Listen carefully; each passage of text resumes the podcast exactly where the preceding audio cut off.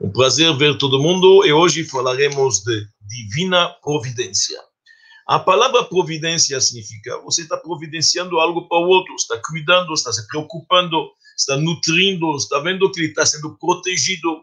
Quando a gente fala em divina providência, Deus cuida da gente. Isso significa Deus, que em hebraico a palavra divina providência se chama Hashgacha. Hashgacha é cuidar, é como você tem um masguiar na cozinha que vai cuidar se o cachê está sendo implementado. Alguém está olhando se realmente não mistura carne com leite, se não tem erros nos, na, nos, na fabricação dos alimentos para ele ser 100% cachê, se chama masguiar.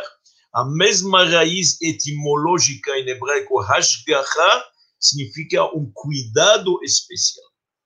Hashgacha significa a providência divina. E aqui nós temos muitas opiniões, muitas opiniões. Como que Deus cuida? Deus cuida do mundo. Alguns dizem que Deus não se interessa nenhum. Então vamos tentar um pouco resumir essas opiniões, porque são muitas. Nós temos uma opinião dos herejas, dos descrentes, dos agnósticos, chama isso como você quer, que dizem simplesmente não tem divina providência. Deus nos preocupa. Mesmo se você quer me falar que Deus criou o mundo, mas não tem nenhum interesse no que, que acontece. Criou o mundo depois foi descansar. Ele não se preocupa com o mundo, não tem interesse nenhum. Um pouco parecido com o deísmo que tem de Voltaire, assim, diante de outros, Jean-Jacques Rousseau. Um pouco igual. Em outras palavras, tudo é coincidência. Deus pode ter criado o mundo, mas não tem nenhum interesse em preocupar se fulano fez A ou B, se este animal andou, não andou, se voou, não voou, se morreu. Deus não se preocupa com essas coisas. Isto são uma opinião, que dizem não tem providência divina, Deus não se preocupa com pormenores, etc. Depois nós temos uma opinião interessante da filosofia grega de Aristóteles. Aristóteles, ele fala que existe uma divina providência assim. Deus se preocupa com a humanidade, mas não com seres humanos, com seres elevados, com seres superiores. Por exemplo, anjos, constelações, astros. Estes já são seres de categoria mais elevada. Sobre estes, Deus realmente olha, se preocupa pormenorosamente. Mas seres humanos, animais, eles têm um instinto, não existe uma divina providência com eles. Com eles é coincidência. O que que acontece? É um acidente de natureza, uma coincidência. Deus não entra em detalhes com a humanidade. Seres superiores, sim. Isto é a opinião de Aristóteles. Aliás, citando ele, ele fala o seguinte: uma coisa interessante, a frase de Aristóteles é mais ou menos o seguinte: não tem diferença nenhuma para Deus se o boi faz suas necessidades ou se uma casa de oração desaba em cima de seus participantes que estão orando lá. Faz diferença. E para Deus, se este boi anda aqui faz o que, que ele faz, ou se o teto desabou, matou gente, nenhuma diferença.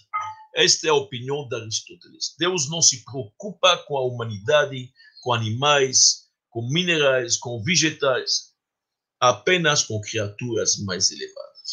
Nós temos também a opinião da filosofia, obviamente que esta opinião da Aristóteles está muito longe do que, que o judaísmo fala, veremos daqui a pouco. Nós temos a opinião da filosofia muçulmana, a filosofia do Islã, que diz que tudo é divino, tudo é predeterminado, não tem livre-arbítrio, tudo min Allah, tudo é de Deus, e Maktub já está escrito, e pronto, não vai mudar absolutamente nada, tudo já está determinado e decretado. Também o judaísmo não acha desta forma. Depois nós temos opiniões de vários filósofos, entre eles alguns judeus também, alguns sábios até, que dizem que Deus se preocupa com a humanidade, sim. E existe uma asgacha pratit. Pratit significa em hebraico individualizada. Significa que Deus se preocupa de forma individualizada, existe uma providência pormenorizada para os seres humanos, mas não para animais e vegetais. Para eles é só a espécie que Deus cuida. Isto é uma opinião que diz o seguinte: O ser humano, sim, o ser humano tem livre-arbítrio, isso é verdade, o judaísmo acredita nisso, o judaísmo acredita que o ser humano, ele mesmo traça seu destino a cada instante. Deus sabe, mas o homem que faz. Mas existe uma divina providência, eles dizem, pormenorizada, asgarra pratit, individualizada, para seres humanos. Tudo o que acontece com o ser humano, Deus cuida. Se ele vai morrer, se vai quebrar, se ele vai cair, se o dente dele cai, se ele cresce, se ele não cresce. Tudo isto Deus preocupa cada indivíduo separadamente. Porém, por exemplo, quantos animais vão nascer ou morrer, Deus resolve bater tantos animais por ano e pronto, se é este, se é aquele, se é natureza, isso já é tudo coincidência. Em outras palavras, a, a providência com o mundo animal e vegetal e mineral, ela não é individualizada, mas ela é genérica ou generalizada, se você Deus resolve que vai ter bois na África tantos, ponto. Qual vai morrer, qual não vai morrer, se vai levantar, se vai dar a luz, não como, que dia, isso Deus nos. Esta é uma opinião. Hoje nós vamos analisar qual é a opinião judaica, principalmente baseados nos ensinamentos cabalísticos, racídicos, do grande mestre Arizal e do Baal Shem Tov e outros. Então é importante para entender isto eles dizem que a providência divina, não só com o ser humano, mas também com o mineral, pedras, também com vegetal, qualquer planta ou qualquer animal, é pormenorizada, é literalmente individual. Deus se cuida, Deus cuida literalmente desta planta que ela vai crescer e da outra que ela vai murchar. Deus cuida pessoalmente disto, individualmente. Como que Deus pode cuidar de tanta coisa? Isto a resposta é muito simples, o conhecimento divino é diferente do nosso, não é limitado, é ilimitado. Deus é omnisciente, é omnipotente, etc, etc. E logo, logo nós veremos para poder entender isso um pouco melhor ainda. Então, o que, que acontece? A divina providência, de acordo com a filosofia judaica, é que realmente ela é individualizada para todos os tipos de seres que existem. Para explicar isso, nós vamos começar a falar um pouco da criação, que é muito importante entender como que Deus criou o mundo. Se um marceneiro resolve fazer uma cadeira, ele vai comprar madeira, comprou na verdade um tronco, fez o que tem que fazer e finalmente ele fiz uma cadeira, uma mesa e uma cadeira. Nós sabemos que o marceneiro, uma vez que fez a cadeira, a cadeira já existe, ele pode viajar para um outro país, a cadeira continua. A cadeira virou, na verdade, algo independente, autônomo, não, precisa, não depende mais das mãos do marceneiro. Enquanto que a cadeira não estava feita, precisa do artesão para poder fazer, cortar e juntar e assim diante, colar. Uma vez que a cadeira está feita, o artesão pode ir no mercado, no restaurante comer, ele volta, a cadeira está lá. A cadeira não precisa mais das mãos do artesão. E a mesma coisa um Orives. Se o Orives fez uma joia bonita, ele não precisa mais ficar do lado da joia todo o tempo. Fez a joia, viaja, vende ela para alguém em Los Angeles, acabou a joia, viajou dois mil quilômetros, longe dele e continua viva e bonita e brilhando. Agora vamos um passo para frente.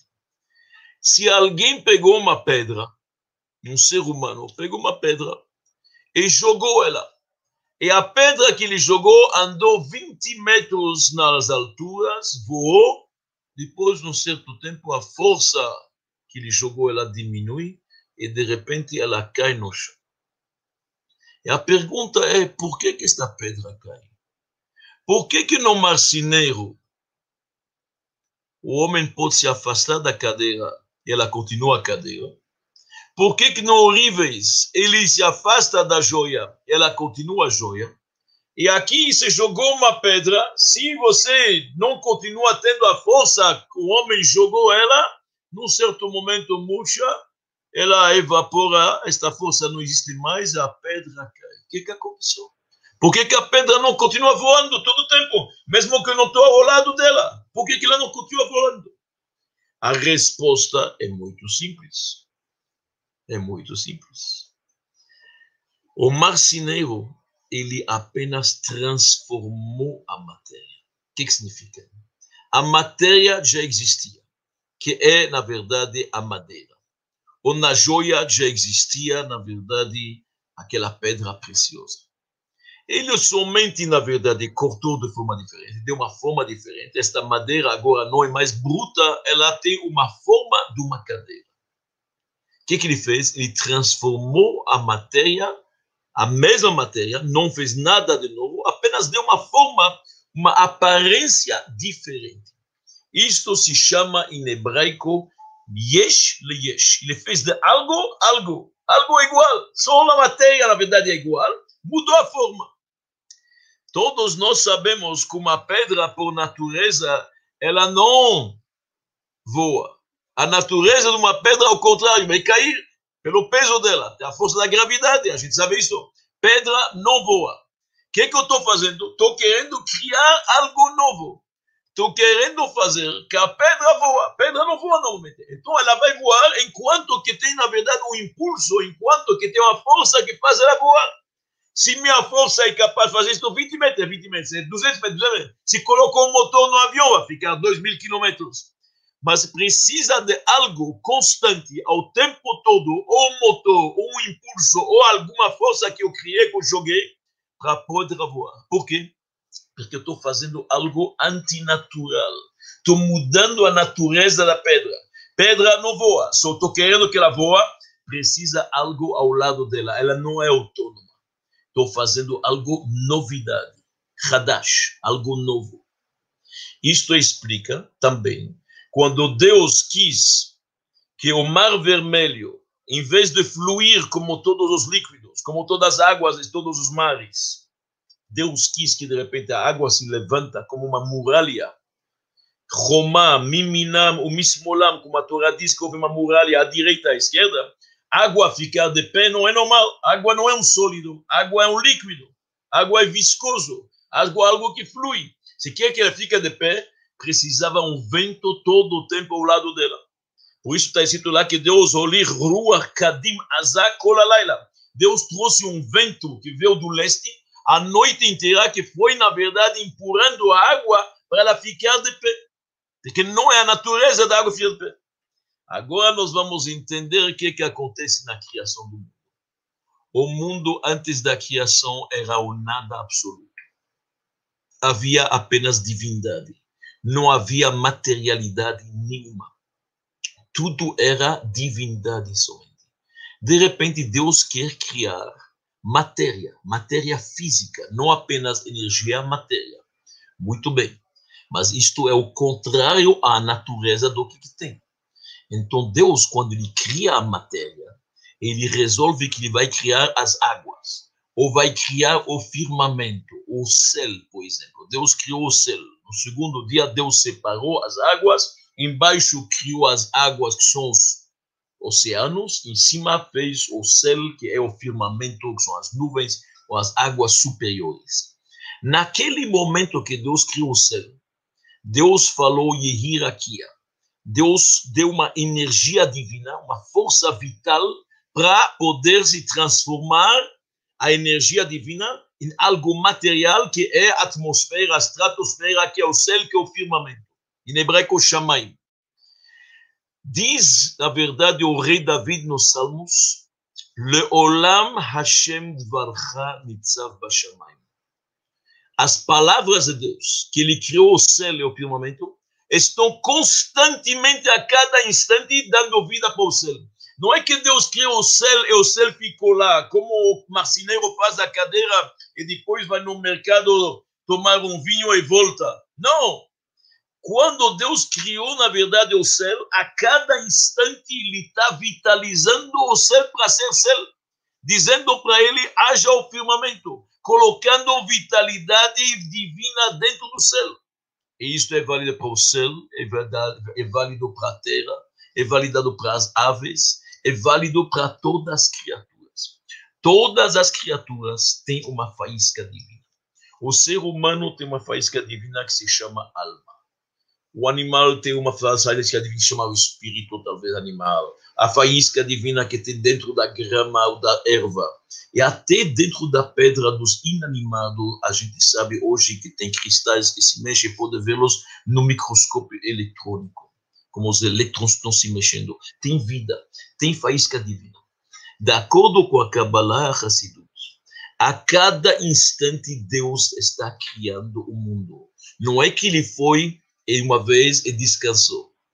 Deus criou o mundo, depois não se interessa mais, o mundo continua já, na verdade, por inércia. Não funciona. Inércia existe quando você apenas mudou a forma, mas não quando você fez algo novo. Como nós falamos, a diferença entre a cadeira e a pedra que voa. Pedra não voa. Pedra voa enquanto que tem uma força que faz ela voar. Mundo não existe. Para mundo existir, cadeira não existe. Para cadeira existir, porque Deus a cada instante está criando a cadeira. Que significa a madeira da cadeira? O marceneiro fez a forma, mas para ela poder continuar ser cadeira com esta matéria que é, na verdade, a madeira, a cada instante Deus está dando força vital, vitalidade lá dentro. E cada é um pássaro, a cada instante Deus está recriando o pássaro. Então é muito importante entender aqui o conceito, em outras palavras, já que o mundo está sendo criado a cada instante, não é algo que aconteceu uma vez e continua por inércia, é algo novo. Tudo que é novo tem que ser constantemente criado como o vento que sustenta, na verdade, a parede do Mar Vermelho. A cada instante, este vento está lá. Quando de manhã Deus quis fechar as águas, o vento foi embora, a água voltou a fluir. Isto sim. No momento que para a força na pedra, ela volta a cair no chão. Isto que está acontecendo. Em outras palavras, e aqui vem a grande novidade que o Baal Shem Tov nos diz, baseado no Arizal, baseado nas nossas rezas, Todo dia nós falamos na nossa oração. Betuvo bechol yom tamid bereshit. Que Deus renova o Gênesis da criação a cada dia, a cada instante. Bechol yom tamid. A cada instante, Deus está recriando o mundo. A criação do mundo não é algo que aconteceu uma vez e depois Deus descansou. É algo que está acontecendo constantemente, a cada instante. Em outras palavras, Vamos bem ser práticos para entender o que estou falando. Se Deus quer que uma mesa desapareça, o que, que tem que fazer? Se você perguntar a um leigo que nunca estudou essas coisas, ele vai falar: bom, deve ser que Deus manda um fogo do céu e o fogo vai consumir a mesa, ela desaparece, ela queima. Não precisa ir tão longe. Se Deus quer que a mesa não exista, ele tira o sopro vital dela, a vitalidade, a faísca divina dela. A mesa só existe porque a cada instante o Criador está dando para ela vitalidade para ser mesa, faísca divina, dizendo para ela seja mesa. Deus tira esta faísca divina, a mesa se volatiliza, ela desaparece como se nunca existisse, como se nunca estava aqui. Agora que a gente entendeu este processo, a gente pode entender mais uma coisa. Se Deus cria o mundo a cada instante, o que, que significa? Em outras palavras, Deus está cuidando de cada ser. E isto é válido para todos os seres. Então, a divina providência ela é individualizada, é asgachá pratit, não clalit generalizada. É asgachá pratit, na verdade, individualizada para cada ser, não só seres humanos, também animais, também vegetais, também minerais, tudo que existe está sendo criado a cada instante. Cada instante, rega verega, cada instante, como consta nos nossos livros. Em outras palavras, Deus está criando, Deus criou agora, na verdade, esse relógio. Deus criou esse relógio agora, nesse momento. Se Deus quer esse relógio desaparecer, só tirar a faísca divina. Então, é óbvio que tem divina providência individualizada. Porque se Deus criou todos os seres, Deus criou minha roupa, Deus criou a cadeira, a mesa. É óbvio que tem um sentido. Tudo é por divina providência, nada está por acaso. Muito importante a gente entender o que, é que nós estamos falando aqui. Nada neste mundo está por acaso. Não existe o acidente da natureza. Para nós judeus, tudo é dirigido por Deus. Tudo tem um motivo divino. Tudo que acontece, Deus sabe. E não só que sabe, tudo é orquestrado por Ele tem um motivo. Posso entender esse motivo, posso não entender. Posso entender agora, como posso entender daqui 20 anos, daqui 30 anos, ou somente no mundo vindouro, um dia quando Deus me revelar, na verdade, seus mistérios, seus segredos. Mas, já que Deus cria o mundo a cada instante, se Ele criou esta lâmpada, porque ela tem um motivo está aqui.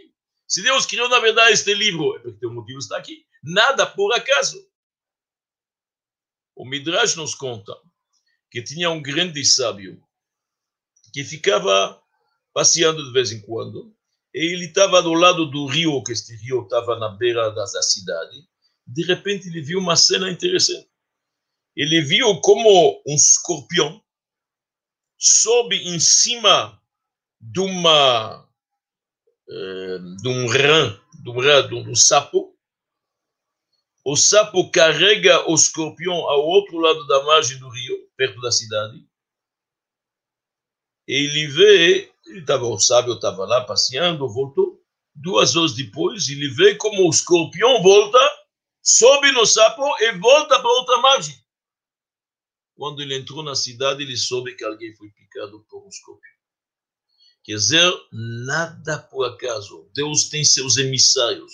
O escorpião não sabe nadar. Deus manda para ele um navio especial vai levá-lo para a margem, ele tem alguma missão naquela, naquela cidade, vai e volta, e ainda o navio espera ele, e ele volta para o outro lado. Nada está por acaso, porque tudo está sendo criado agora. É uma, uma, individu, é uma providência individualizada. Ashgaha pratit. Prat em hebraico significa pormenorizada. Existe Ashgaha klalit. Aqueles filósofos que pensam que, na verdade, só sobre os seres humanos Deus preocupa mas sobre os animais, o resto de Deus é tudo, na verdade, generalizado. Não é, não é. Um belo dia, o Baal Shem Tov estava passeando com seus alunos e contando para eles realmente este conceito como tudo é por divina providência. E Deus recria o mundo a cada instante. Nada acontece por acaso. Não tem, na verdade, acaso, não tem alguma coisa coincidência. Os alunos acharam um pouco forte e o Baal Shem Tov, de repente, estava embaixo de uma árvore e a árvore, uma, uma folha caiu da árvore. E a folha voou. O vento levou e levou alguns metros para frente. Disse o Baal Shem Tov para eles, estão vendo? Se o vento levou ela aqui à direita e não levou para o outro lado, para a esquerda, tem um motivo.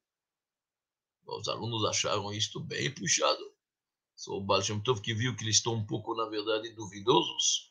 O Baal Tov foi para frente, dois metros, e mostrou para eles que a folha tinha caído em cima de um pequeno insecto que não suporta o calor. Pequeno insecto e fez uma proteção em cima desse insecto, como se fosse, na verdade, um guarda-sol para ele não pegar calor. A folha voou para poder ajudar aquele verme lá que precisava, na verdade, ser um pouco protegido do calor forte daquele dia. Nada por acaso. Mesmo no mundo animal, mesmo no mundo vegetal, o Talmud nos diz a grande prova do Baal a grande prova para este que todo mundo está falando, uma prova talmúdica no Talmud nós temos uma enumeração, nós temos dos vários, várias aves. Tem aves kasher, tem aves não kasher. Uma das aves que não é kasher se chama o shalach. Shalach é uma ave que se chama martim pescador. Em francês, le martin pêcheur. Esta ave, o que, que acontece? Ela voa, se aproxima da água. Quando um peixe levanta a cabeça, de vez em quando, este ave, o martim pescador, pega e pega o peixe, engole ele e come e se nutre com este peixe. Então o Talmud nos diz, Mishpatecha tehom rabba, que a justiça de Deus chega até no abismo, até na água. Olha bem, Deus manda, Deus achou que aquele peixe chegou a hora dele finalmente para devolver sua vida, manda um martim pescador, uma ave que vem, que pesca ele, e pronto, ele pegou, e comeu ele. Então, mesmo no mundo das aves, mesmo no mundo dos peixes, tem divina providência pormenorizada. Isso o Senhor chama Ashgaha Pratit. Então, nós vimos aqui interessante, após que a gente entendeu bem o processo da criação, que não é um processo que aconteceu uma vez, mas é algo contínuo, constante, a cada instante. Se Deus criou isto agora, é óbvio que tem uma lição. É óbvio que tem um motivo, não é por acaso. Por isso que os nossos sábios nos dizem que Deus alimenta Hakadosh Baruch San Umefarnes, Mikarner Emim Ad Betsekinim. Desde, na verdade, dos, dos, eh, dos bezerros até, na verdade, os piolhos. Deus cuida de tudo, sem exceção. O Talmud vai mais na frente e diz que não tem uma erva da grama que não tem seu anjo, como se fosse sua força que bate nela e fala cresce. Quer dizer, tudo, na verdade, é por orquestração divina individual. Se esta erva cresce e a outra não cresce, tem um motivo. Eu não sei o motivo, mas alguém outro pode saber. Tudo tem um motivo divino. Nada por acaso. Se a gente entender este conceito, podemos ir na frente e entender mais um conceito.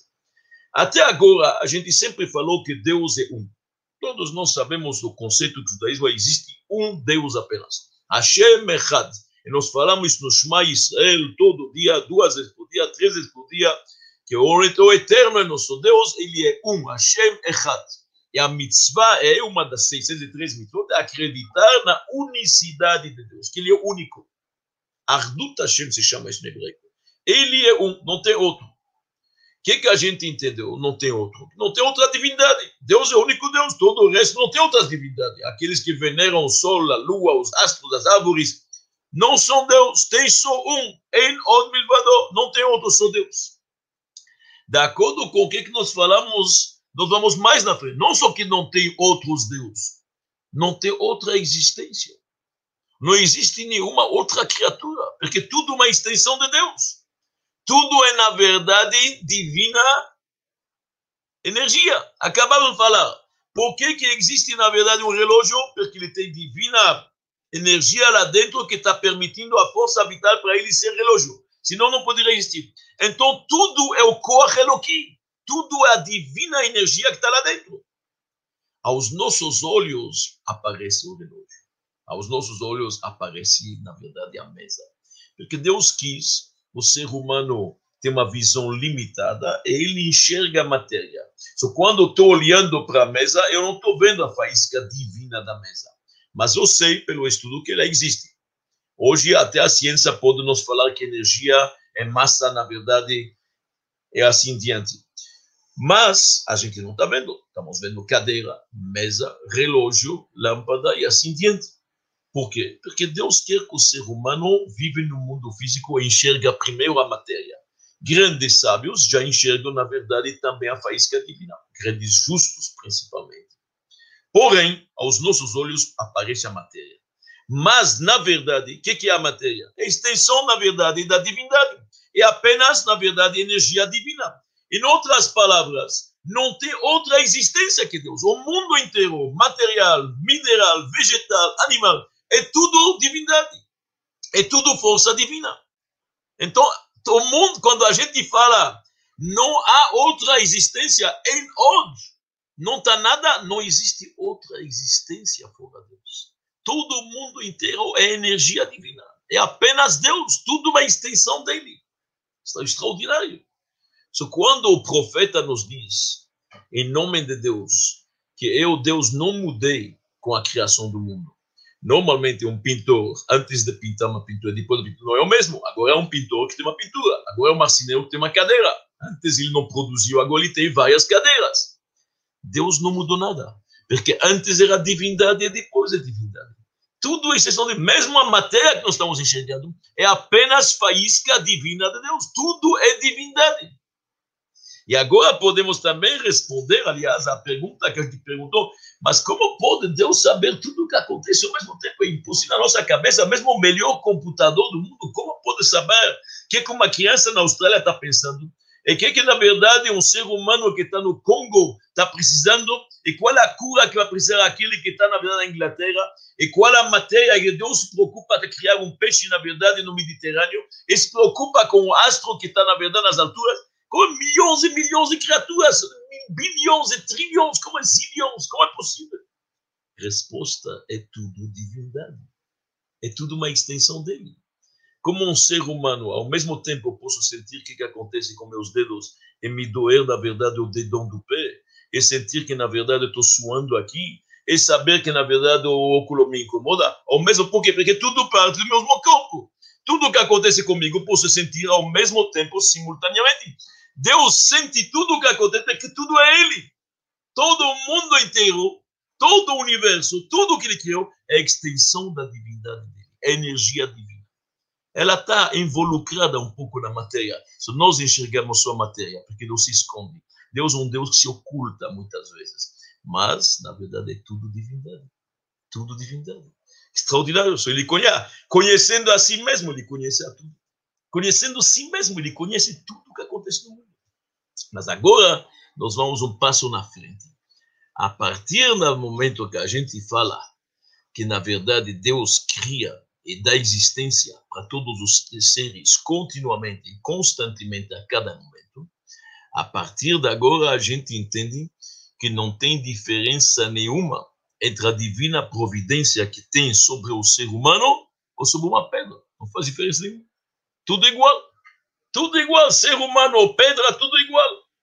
Aqueles filósofos que estavam querendo dizer o seguinte, que Deus tem divina providência para o ser humano. Ser humano, se dá para entender, realmente o ser humano é mais próximo de Deus. O que, que eles querem dizer? Eles estão enxergando Deus como, na verdade, algo excepcionalmente inteligente, uma inteligência suprema. Então, uma inteligência suprema não se preocupa com pormenores, é óbvio. É como você dizer, na verdade, com a mente você não pode enfiar uma, um, um prego dentro da madeira, da madeira, tá certo? Você pode enfiar um prego na madeira só com um martelo, com a mente não. Então Deus, que é a inteligência suprema, como vai se preocupar com animais e com vermes e com ervas e com, com trigo? Impossível. Seres humanos mais elevados, mais evoluídos, que estão na verdade mais espiritualizados, sobre eles pode ter divina providência. Assim dizem os filósofos mas está totalmente errado. Por que está totalmente errado? Porque Deus, para Deus não faz diferença nenhuma se é um ser humano ou se é uma pedra. São criaturas, são finitos. Deus é infinito.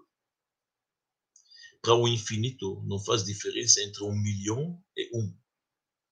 Se eu pergunto para vocês o que é está mais próximo, na verdade, do infinito, um milhão ou um? Nenhuma diferença. Infinito é infinito mais perto do milhão é mil. Mil é mais perto do milhão, porque um milhão é um número. Então, mil é próximo mais do milhão que o número um. Mas para o infinito, um a um milhão, um zilhão, de uma diferença. Para Deus que é infinito, para Deus que é o Criador, que diferença faz a mente do ser humano ou uma pedra? A mente de Einstein ou a mente de uma criança que nasceu? Não há diferença nenhuma. Ambos são criaturas, ambos são finitos. Então, isso é a grande diferença entre nós, os filósofos, na verdade, estão pensando que a gente se aproxima de Deus só com a mente. Por isso, eles dizem não precisa de atos físicos, não precisa de mitzvot, só pensamento, só meditação. A meditação do homem não chega lá. A única forma de você chegar ao Criador, ao infinito, sabe como que é? É quando Ele te fala o que, que Ele quer. Quando Deus nos fala que as tiras do tefilim que eu coloco o filactério na mão, isto é uma forma de chegar a Ele. Quando Deus me diz que a vela de Shabbat é a forma de chegar a Ele, então, já que é a vontade dele, isto vale mais que uma meditação de cinco horas. Porque eu estou fazendo a vontade dele. Estou usando veículos que ele está me dando para chegar ao infinito. Em outras palavras, é interessante esta conversa. Nós estamos chegando aqui a conclusões interessantes a divina providência individualizada, Ashgacha Pratit, não tem diferença nenhuma entre ser humano e uma pedra, entre uma grama e a mente de Einstein. Tudo está na mão de Deus, absolutamente. E como diz o Baal Shem Tov, se você pegar com uma mão areia e depois pegar esta areia e jogar ela num buraco, cada grão da areia que está jogando nesse buraco está chegando à finalidade dele, como foi quando Deus criou o mundo nos seis dias da criação. A vontade de Deus era que cada grão da areia, individualmente, chegasse a este buraco. Isto é a vontade de Deus. Em outras palavras, cada grão da areia tem uma divina providência. Isto automaticamente exclui qualquer tipo de coincidência. Não existe coincidência no mundo, não existe incidente da natureza, tudo é criado agora por Deus com um motivo. Pode parecer natureza, mas isso porque Deus se esconda. Mas para nós, isto na verdade é a vontade de Deus. Por isso, para nós, a diferença entre a natureza e o milagre é apenas a frequência, como diz o Raham Tzvi. A natureza é a, só, só a frequência, algo que acontece frequentemente, acordar de manhã, o sol se levantar no leste e deitar, na verdade, ao oeste, a gente chama isso de natureza. Mas é um milagre, é uma mão de Deus, é divina providência. Exatamente a mesma coisa. E isto é o motivo pelo qual a gente fala todo dia na nossa reza diária, Mismor toda. A gente fala aquele Salmo 100, número 100, no qual agradecemos a Deus como se fosse uma oferenda de agradecimento por um milagre. Porque ninguém de nós sabe quantos milagres acontecem. Tem tantos milagres que acontecem ao nosso redor que a gente pensa que a natureza são milagres, são divina providência. Deus nos protege, muita gente não sabe.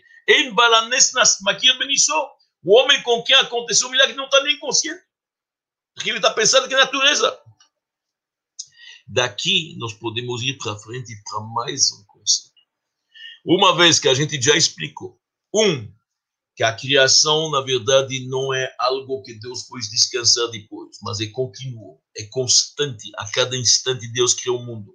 Se Deus criou o mundo a cada instante, então tudo que acontece não é um acidente de natureza, mas é uma vontade de Deus. Isto foi criado agora, então é divina providência. Se se encontra lá, tem um motivo. Se acontece desta forma, tem um motivo divino. Desconheço o motivo, mas tem um motivo. Nada por acaso.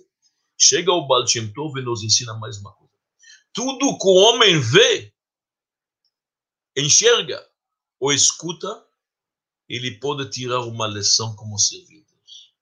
Nada por acaso. Já que tudo por divina providência. E se eu me encontrei em tal e tal situação, e me mostraram tal e tal cena, alguma coisa posso aprender disso. Por isso, de vez em quando, temos que meditar. Por que Deus me mostrou essa cena? Será que aquele erro que o outro fez não faço o mesmo erro também? Será que não é um espelho? Ou estou vendo esta cena, será que não tem uma lição para mim? Tudo na vida que a gente vê, enxerga, não é por acaso, é para nos ensinar algo. Claro, tem que enxergar coisas boas. E os nossos sábios nos dizem que o comerciante vê mais divina providência que o estudoso. Porque o judeu estudoso, ou qualquer ser humano estudoso que está em casa, que estuda, os professores, na verdade, os preceptores, os filósofos, etc., não mexe tanto com o mundo. Os comerciantes, os mercadores que andam pelo mundo, estão vendo a divina providência a cada instante. Puxa, aquela mercadoria que eu pensei que nunca vai dar certo, ela deu certo. Aquele cliente que tinha certeza vai dar certo, nada deu certo. Você vê cada instante como Deus dirige as operações, principalmente neste momento de pandemia, que a gente vê que nós não decidimos absolutamente nada que tem que decidir é Deus. Então isso é fantástico. Também os nossos livros nos dizem que tem mais divina providência individualizada na Terra Santa. Por que, que esta terra se chama santa? Porque Deus olha para ela com um cuidado maior. E realmente a gente vê que a proteção divina é maior e as nações chamam ela de Holy Land, a terra prometida, a terra sagrada. Do outro lado, uma vez que a gente já aprendeu tudo isso, e a gente entende que tudo que a gente enxerga e vê tem um motivo, é óbvio que se a gente passa por dificuldades, também tem um motivo. Isso se chama os testes da vida, como já comentamos em outros momentos. Deus nos manda testes. Estes testes não são inimigos, não são obstáculos. Eles estão aqui para nos reforçar, para nos elevar. Quando se passar o teste, é uma outra pessoa. Outra pessoa totalmente. Então Deus nos manda de vez em quando dificuldades para a gente superar essas dificuldades, revelar dons e poderes da alma que a gente desconhecia e de repente a gente se uma outra pessoa mais elevada. Por isso que a palavra teste em hebraico é nes. Nes significa uma bandeira elevada. Nisayon. Então que Deus nos ajuda, Deus nos manda esses testes não por acaso, não acidente de natureza, alguma coisa para nos ensinar para nos elevar, para nos reforçar na nossa fé. E a mesma coisa, muitas vezes, dificuldade que dói. A pessoa pode passar por problemas, mágoas, tristezas, aflições na vida. muitas vezes são aflições e nos dói, nos dói mesmo. Mas a verdade é que nos dói na nossa visão. Se você tem uma visão mais ampla, você vai começar a ver que aqui também tem um motivo. O exemplo para entender isto é um filho de um pai. Este filho aprontou, pequenininho, cinco ou seis anos, andou na lama, andou, na verdade, em lugares sujos de cimento, de lama, de cal, e tudo isso. E se sujou totalmente, entrou e a roupa e pegou e colou no corpo lama e cal, e tudo, e está tudo assado. Chega em casa, o que, que o pai tem que fazer? O que, que a mãe vai ter que fazer com esse menino? Tudo sujo. Está colando os cimentos, pode imaginar, quase concreto tem que colocá-lo numa banheira da água quente. A água é quente e dói para o menino. E tem que esfregar, e pegar, na verdade, algo, esfregar, e dói, o menino está chorando. Mas é um bem feito. Se não tira isso, vai ficar assim. Tem que tirar essas camadas de lama e de cal. Isso faz com água quente, esfregando com, na verdade, algo duro. Dói para o menino, mas daqui a pouco ele vai voltar a ser quem ele é. Estou limpando ele estou purificando ele, estou melhorando ele. E isto acontece muitas vezes conosco. Na nossa visão pequena, são coisas que doem são mágoas. Na visão ampla do Criador, ele está, na verdade, nos elevando, nos limpando, nos ajudando a poder se elevar, a melhorar. Então, nada por acaso acontece. Isto é muito importante. A gente é bom se lembrar disto. Uma vez, vou lhe contar mais uma história. O tempo não é para história, mas para chegar às conclusões desta aula. Um belo dia, o Baal passou numa cidade e lá havia um velhinho que muitos anos estava querendo um filho e não tinha filho. Pediu muito, o Baal abençoou ele teve um filho na velhice. Passaram anos, o menino já tinha 10, 12 anos, o velho já estava velho, pediu para o Baal cuidar deste menino. E realmente o pai faleceu, o Baal cuidou deste menino. E um belo dia, numa viagem, o Baal passou numa hospedaria. Passou numa hospedaria, estava cheio de pessoas, comerciantes da hospedaria, estavam bebendo alguma coisa, uma água. E um dos moços lá, nós queremos se alegrar. Você não tem alguém que pode cantar para nós? O Baal pegou o moço jovem, tinha 10, 11 anos, falou para ele, você sabe cantar, canta para eles. Canta para eles. O menino tinha uma bela voz, cantou, cantou, cantou, os meninos o pessoal começou a tomar uma vodka, se alegrou, dançaram, cantaram, ficaram felizes. Passou, passou 30 anos. O menino cresceu, se tornou um comerciante bom, fez muitos negócios bons e tudo graças a Deus 100%. E um belo dia ele estava andando com a mercadoria para uma outra cidade, quando foi assaltado no caminho. Um bando de ladrões assaltou, pegou toda a mercadoria, eles já queriam se livrar dele, quase que iam eliminar ele totalmente. Quando de repente um dos velhinhos da turma dos ladrões que estavam assaltando ele, o velhinho olhou para ele e falou: Você não me reconhece? Falou, mas eu estou lhe reconhecendo. Você cantou para nós uma vez num bar, se lembra? Você cantou lá no estabelecimento? O velhinho falou: Esta alegria que você nos trouxe aquela noite vai te poupar a vida. O olhar longínquo do Balchinto. Já entendeu que vai precisar alguém que vai se lembrar desta música para salvar a vida deste menino. E assim diante, na vida, nada por acaso. Tudo tem seu momento, tudo tem sua razão. Me contou um amigo meu uma coisa interessante.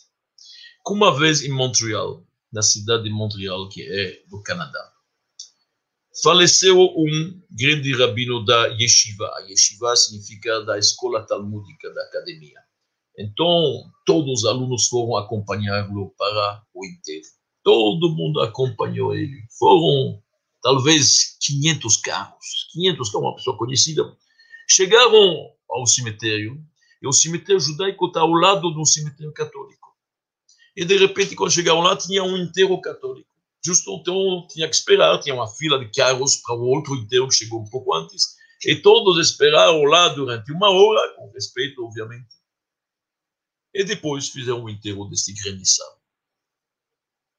O que, que se averigou? Quando esta yeshiva começou, depois da Segunda Guerra Mundial, chegaram alguns refugiados da Rússia, da Polônia, para Montreal, que queriam fazer uma yeshiva. Não sabiam como, tinha que ter papelada oficial, o programa do governo, receber a permissão do MEC dada ao Ministério da Educação. Só eles pediram para um diretor de escola não judaico para ajudá-los. Ele auxiliou realmente e fez para eles a papelada. No começo, registrou na escola deles, depois fez a papelada independente. E durante anos e anos, esse diretor conseguiu para eles todos os documentos até que a Yeshiva andou sozinha, obviamente de forma autônoma e independente. O que, que se averigou? Este homem que estava enterrando no cemitério católico era este diretor de escola que ajudou esta yeshiva. Toda a yeshiva, com todos os alunos, estavam no enterro dele, para dar para ele a honra que ele merece. Olha como Deus faz a coisa. Ele faleceu meia hora, foi enterrado meia hora antes de um grande sábio. Toda a academia inteira estava no enterro dele, porque ele merece, porque ele que ajudou, ele que auxiliou para poder chegar onde chegaram. Nada por acaso. Onde que a gente vai, me Hashem mitzadei gaver, de Deus que dirige os passos do ser humano. Nós não andamos onde que a gente quer andar. Deus dirige os nossos passos. Tudo tem um motivo, nada por acaso. Então, concluindo esta aula sobre divina providência, que a gente agora entendeu bem o conceito, de acordo com o judaísmo, a divina providência é pormenorizada, individual, asgarra pratit, tanto para a espécie humana como a espécie animal e mineral e vegetal, e tudo que acontece nesse mundo, desde constelações até piolhos. A conclusão que nós temos é o seguinte: Nada é por acaso. A primeira razão. Não tem coincidência. Tudo é a mão de Deus, não tem dúvida. E se tudo é dele, e ele é a bondade suprema, obviamente que tudo é bom. Pode ser que eu não estou enxergando agora. Muitas vezes é um bem oculto. A gente não está vendo. A verdade é uma bala doce, mas por cima tem algumas coisas que doem, que são amargas. Mas se vem de Deus, ele quer o nosso bem. Não há dúvida. A terceira coisa, se tudo é divina providência, não tem eu, não tem ego, não tem nada. Tudo é divina providência. Então, quanto menos ego, quanto menos eu, e sabendo que a verdade, o verdadeiro eu sou minha alma, é a divina providência. A minha alma, se a pessoa entende a supremacia da alma sobre o corpo, da forma sobre a matéria, entendeu todo o serviço a Deus. Ele literalmente não apenas alimentar o corpo, mas alimentar a alma também. Isso que é importante na vida. Se nós entendemos isso, entendemos tudo. Então, entender o processo da criação é muito importante. É por isso que a gente estuda. Este é o quarto ponto na conclusão. Através do estudo, entendemos melhor como a criação funciona, que é um ato contínuo e constante. A divina providência sobre cada ato que fazemos. Tudo que Deus manda é bom, com certeza. Pode ser que eu não estou enxergando ainda. É o principal da nossa missão é a alma, não o corpo. Muito obrigado a vossa paciência e a gente se reencontra na quinta-feira, se Deus quiser.